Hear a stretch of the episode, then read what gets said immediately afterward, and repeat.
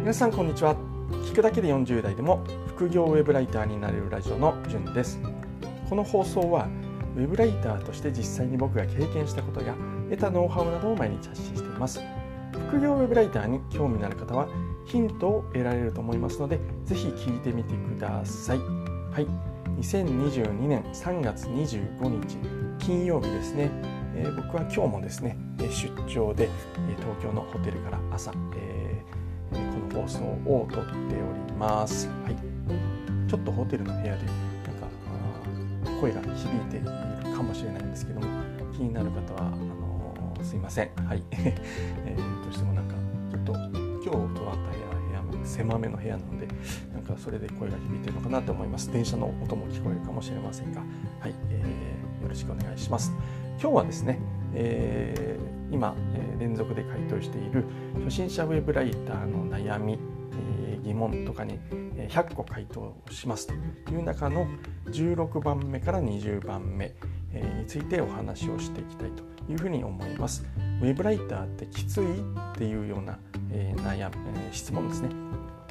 他5つに他4つですねについて答えていきたいと思います100個たまったらブログ記事にしようと思いますので、えー、本放送はですねその叩き台として先に放送していきたいというふうに思います。それでは早速いきたいと思います。たくさん応募するのが怖い。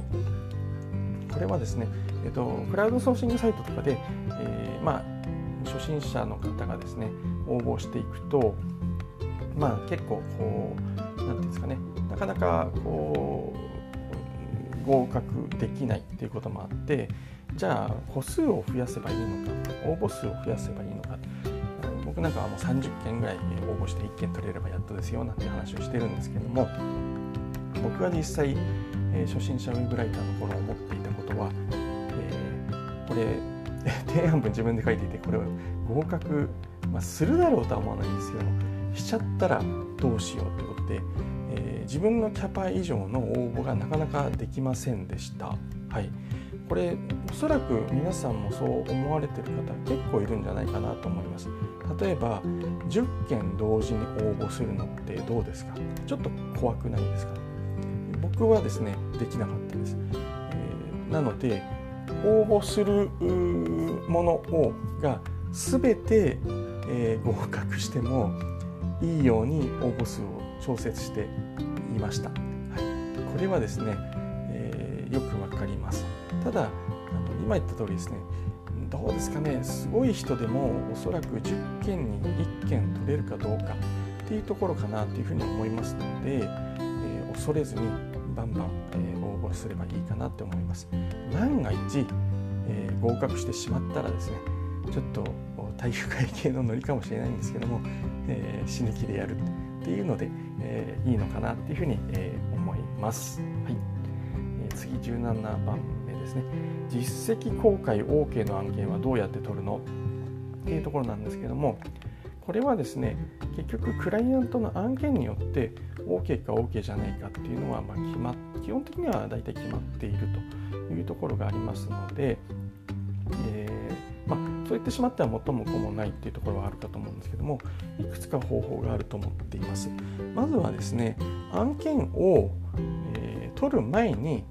確認をする。実績公開が OK かどうかを確認する。で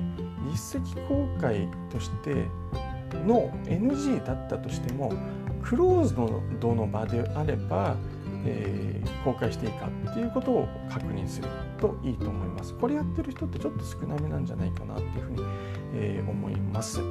クローズドの場っていうのは要は自分が何か違う案件に応募するときに実はこの記事は僕の実績なんですよ。ただ公開することはできませんが実績としては許可を得てますみたいな話でやる、えそうするとですねあの目に見える普段なんかブログとかツイッターで目に見える案件自分の実績としては公開できなくても、ま応募する時限定で見せられる実績ができるのでこれはおすすめかなって思います。あとは、え、もう一つはですね、えー、Twitter とかブログで、え、案件を受ける。でそうすると、まあ、だから実績になるって、公開 OK になるってわけじゃないんですけれども、まあ、応募なんですかね、これを書いてくださいって依頼を受けた時に最初にですね条件として実績公開 OK なら受けたいですみたいなことが言えますので、まあ、そういった方法で実績公開 OK の案件が取れるかなっていうふうに、えー、思います。はい、次18番目単価交渉のタイミングはっていうとこなんですけどもこれはケースバイケースでちょっと難しいんですけれども目安としては僕はですね20記事、えー、納品できたらっていうのを一つの目安にしております。そもそもですねその編集者さんクライアントさんが求める何、えー、て言うんですかねライティングができていないと、まあ、10記事とか20記事っていうのは、えー、連続でできないと思います。それだけ納品できているってことは、まあ、ある程度実績、えー、信頼を得ているあるいは満足されているから、えー、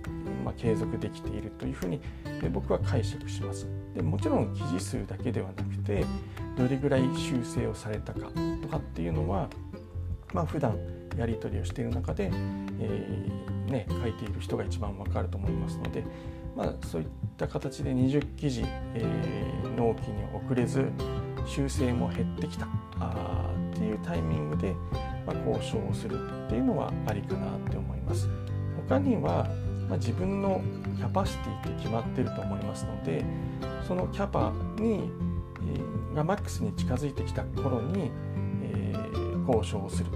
まあ、その頃に例えば3つ5つ案件を抱えていたとしたらその中で、えー、単価の低い案件であったりちょっと負担が大きい案件なんかで、え、単価交渉をしていくのがいいのかなって思います。はい、で注意してほしいのは単価交渉をするとその案件を、ま、なくしたり、ま、そういった整理する可能性もありますので、えー、ま、なくしてもいい状態で交渉するっていうのが、ま大事かななんていうふうに、え、思います。はい、で次ですね。ウェブライターってきついっていう超シンプルなしかし奥深い質問かなと思います。これってどうなんですかね。あのサラリーマンってきついと農家ってきついっていう質問と似てるかなと思います、はい、きついと思えばきついですし きつくないといえばきつくないって、うん、なんだろうな、うん、難しいですね。すごく奥が深いと思います。僕はですねウェブライターってきついって思うかっていうとえー、きついと思う面もありますしそうじゃないなと思う面もあります。きついと思う面はどういうところかっていうとやっぱりお客さん相手の納期があるものですので、まあ、納期に追われた時はちょっときついなと思ったり、えー、筆が止まってしまってどうにも記事が書けないって思う時もきついなって思ったりもします。あとまあ最近はないんですけど昔はあんまり全く興味のないえー、案件でも取ってしまったことがあってそれをリサーチしたりするのはきついなって思いました逆にですね、えー、ウェブライターでそんなきつくないよって思うのは、えーとまあ、自宅からですね、えー、のんびりとのんびりとって言ったらちょっと語弊あるかもしれないんですけどまあリラックスして家から仕事ができますっていうことであったり、まあ、要は外での肉体労働じゃないっていう意味ではきつくないなって思ったりもしますし、まあ、時間もですね納期はあるんですけどもやる時間は決まってませんよね。サラリーマンだったら朝8時半とか9時出社17時45分までとかって決まってるんですけどもウェブライターはまあ別に朝やろうが夜やろうがいつでもいいので、ま、そういった意味ではきつくない面もあるかなっていうふうに思います。答えになってるかな？はい。そんなところかなと思います。はいえー今度もうちょっと深掘りしてみます。で20番目、ウェブライターとブログの両方をやる時間がない。はいうん、これはですね、僕の今の状況ですね。あの会社を辞めるということで引き継ぎでもう全国各地に今飛び回っていたりしていて、えー、両ブログとウェブライター両方やる時間がないです。はい、で、えー、ウェブライターはもちろん今言った通りクライアントさんで納期もありますのでどうしてもこちらを優先せざるを得なくてブログが全然更新できていないなっていうところが、えー、あります。じゃあ時間をどうするかっていうと何かをこう削るしかないんですよね。でまあ今僕はこれは特殊な状況だと思ってブログをちょっと抑えているんですけども、えー、まあ、こういった状況じゃない時ですね本業僕は副業ウェブライターをやってますので本業をやりながら副業でウェブライターとブログ両方やっていましたどうやって時間を作ったかっていうと、まあいろいろ本当あるんですけれども休日だらだら寝ない、えー、要は土日休みの日もですね普段会社に行くのと同じ時間に寝るようにする。あ起きるようにするですね。でそうするときついじゃんって思うかもしれないんですけど慣れるとそうでもないっていうのが一つ。で体力がどうしても持たないって人はですね僕は昼寝をするのがおすすめですね。昼寝15分30分やる、まあ、そうやって朝の土日の休みの日の朝の時間を確保するとかあと、まあ、無駄なっていうとちょっとあれなんですけど、まあ、あんまり余計な飲み会には行かない、えー、すぐ帰って家で、えー、副業をやるとかですね、えー、あとはま効率化するためにデュアルモニターとかゲーミングマウスで作業効率を上げて時間を作るとかハンガー僕は50本ぐらい買ってきて服を畳まなくていいようにしたりですね食洗機を買うとか、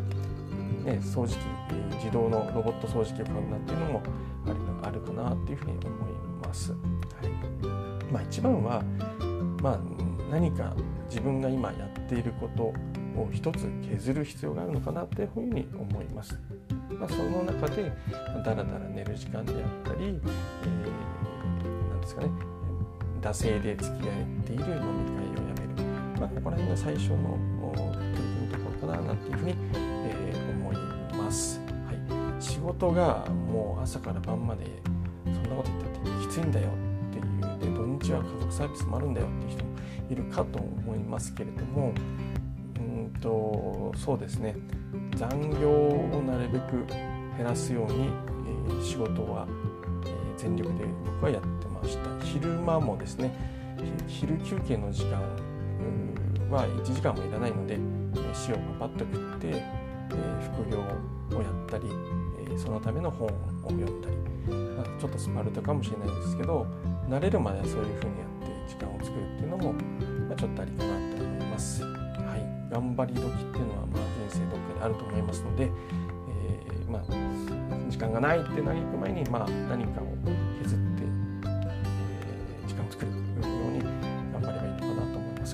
ちょっと深掘りしたいですね。まあ、ブログでもちょっとしたりしているので、はいえー、そちらの記事、えー、と今日時間ないので今度このこの放送の概要欄に貼っておきます。はい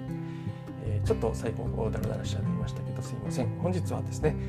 えー、本日も配信を聞いていただきましてありがとうございました。それではまた明日お会いしましょう。じゅんでした。ではでは。